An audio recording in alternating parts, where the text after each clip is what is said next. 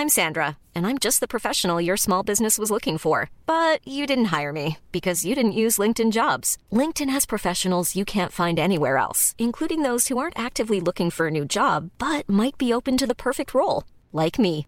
In a given month, over 70% of LinkedIn users don't visit other leading job sites. So if you're not looking on LinkedIn, you'll miss out on great candidates like Sandra. Start hiring professionals like a professional. Post your free job on linkedin.com/people today. Swear.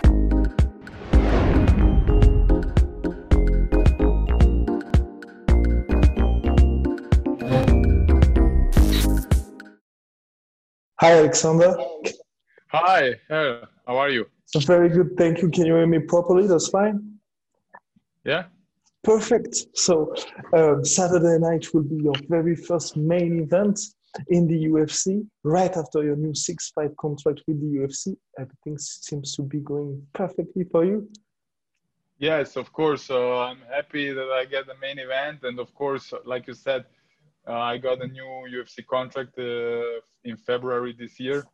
And yeah, everything goes perfect and by plan. And I'm happy happy to go on Saturday, you know. And you've been on a tear before with before your very close loss to Ozdemir with 12 straight wins. And what did Yeah. you take from this fight on December Yeah. against Ozdemir? I mean, you cannot say I lost against Volkan. I didn't lost against Volkan. You know, you they gave him the the the, the, the win, and uh, like you said, like like like I said before. Look, after the Volkan fight, I got this new six fight uh, six fight contract with the UFC. I got Anthony Smith uh, for a main event. You know, the UFC realized who won that fight. You know. Uh, so they treat me like I won that fight, and I'm happy about it. And referring to this fight, you use the quote from Eleanor Roosevelt when you look fear in the face, you are able to say to yourself, I lived through this horror. Was the Ozdemir fight the most difficult challenge of your career? I would say, I would say, uh, my di- I would I would say my he he wasn't my difficult fight. You know, I had uh, one fight before even before the UFC who was really really hard for me. Uh, but Volkan, Volkan was a tough fight, of course. It went like uh, back and forward, but I hit him uh, more than he does uh, on me. Yes, he kicked my leg, but uh, my leg was fine. You know, it looks it, on the on the videos when you when you saw the video and the fight, the the leg was pretty swollen up, but uh, it doesn't uh, it doesn't hurt. You know, it uh, but uh, it wasn't my my my hardest fight. And related to that, how do you manage to cope with fear? Are you experiencing it before the fights or during training? With fear, you mean? Yes, exactly. I mean, uh, everybody has a little bit fear inside, you know. Uh, the fear not to get hit or not to get beat up. The fear is only to get in there and to lose fast, and you don't show what you was training uh, for the last two months. You know, this is the most fear everybody has. You know, uh, but I manage this fear with uh, with hard work and uh, if I if I you know if you work hard for something, you have this self self confidence, and the fear uh, goes down and down and down, and the fear is so small, and your confidence is so big, and yeah, that that's my secret: hard work and uh, yeah. Hard work, dedication, and you had an impressive step up in terms of uh, opponents with Devin Clark, then Jimmy Manuwa with that KO of the year, then Volkan, and now Anthony Smith. Are you chasing the title for 2020? Yes, of course. And I mean, uh, yeah, Anthony is another former title challenger and another ranked guy I fight, and uh, I'm happy the UFC gave me him as an opponent. I mean, uh, they believe in me, and now uh, Jones uh, uh, move up to heavyweight, and and Reyes fight against Jan for the title. You, know, it's the light heavyweight uh, division is now very interesting, and we're gonna see what happens.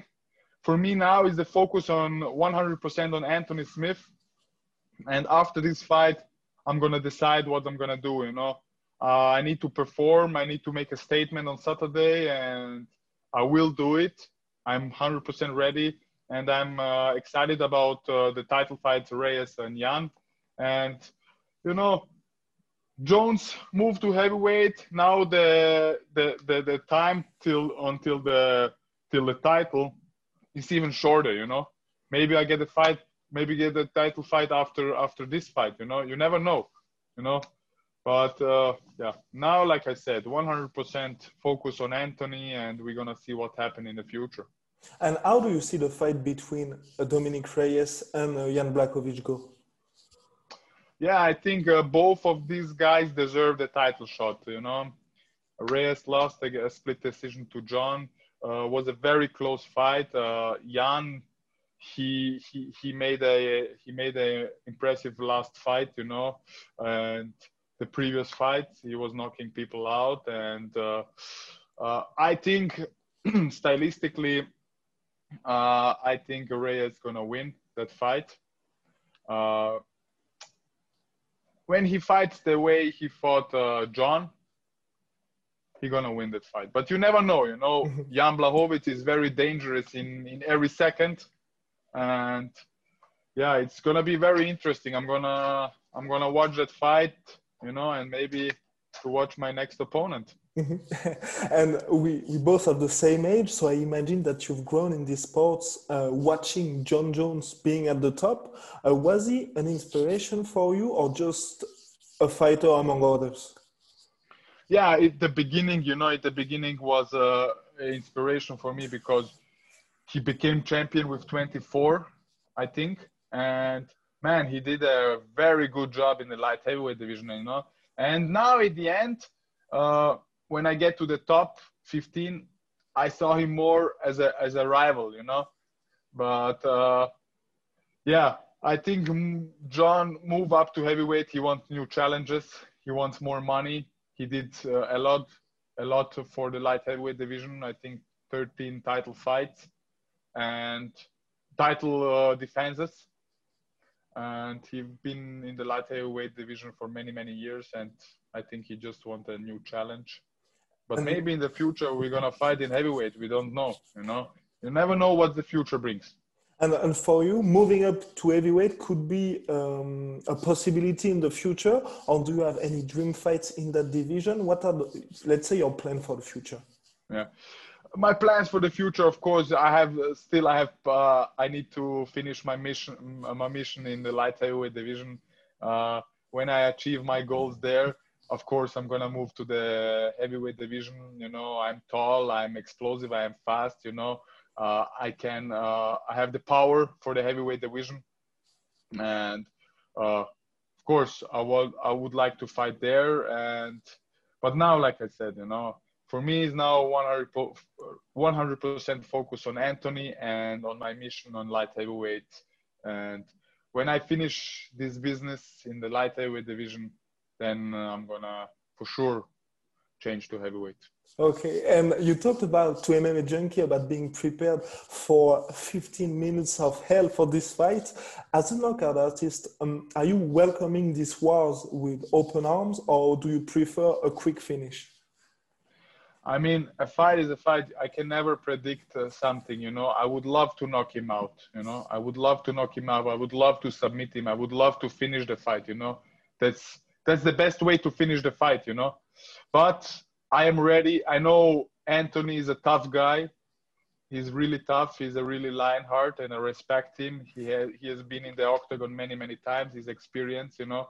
Uh, but like I said, you know, I'm ready for 15 minutes of hell. You know, if the fight goes on decision, I'm I'm gonna be happy with this. You know, uh, for me, is important my performance. You know, and I perform this day good. You know, and you never know uh, the knockout came you know if the knockout come it come you know you're not gonna say hey i'm gonna i'm gonna knock him out it comes by your own you know so we're gonna see on saturday and you've had the chance to train with the legendary Mirko Cro Cop. How was it? And do you think that he could still perform at the very high, high level today? Yeah, uh, yeah. Mirko is one of my idols. You know, I've been following him as a kid. You know, even in Pride and in UFC and it was really an honor for me to train with him. This guy is a, a, human lexicon for mixed martial arts. He knows everything. You know, the experience he has, you never can get. You never can buy this. You know, he gave me some good advices. You know, we was training. Uh, we did one session. We grappled. We wrestled. He was holding me pads. You know, this guy is amazing. Uh, he's so strong for his age, and I think if he fights again, he can make uh, good fights and, and, and good victories for sure. That could be great. And my very last question. So you've made the transition to MMA at 19 years of age. Uh, would you be tempted to go back to boxing or kickboxing in the future? Uh, yeah, of course. Uh, I would love to, after my UFC career, to do some boxing fights. Boxing is my first love. And uh, this was also I, I, talked also to my coaches you know. Uh, in future maybe in couple of years i'm gonna do some boxing fights you know. Uh, this is this is of course an opinion for me. Okay perfect. So thank you very much alexander good luck for saturday night. Thank you. Appreciate it and all the best for you. Thank you. Bye. Thank you. Bye. Bye bye swear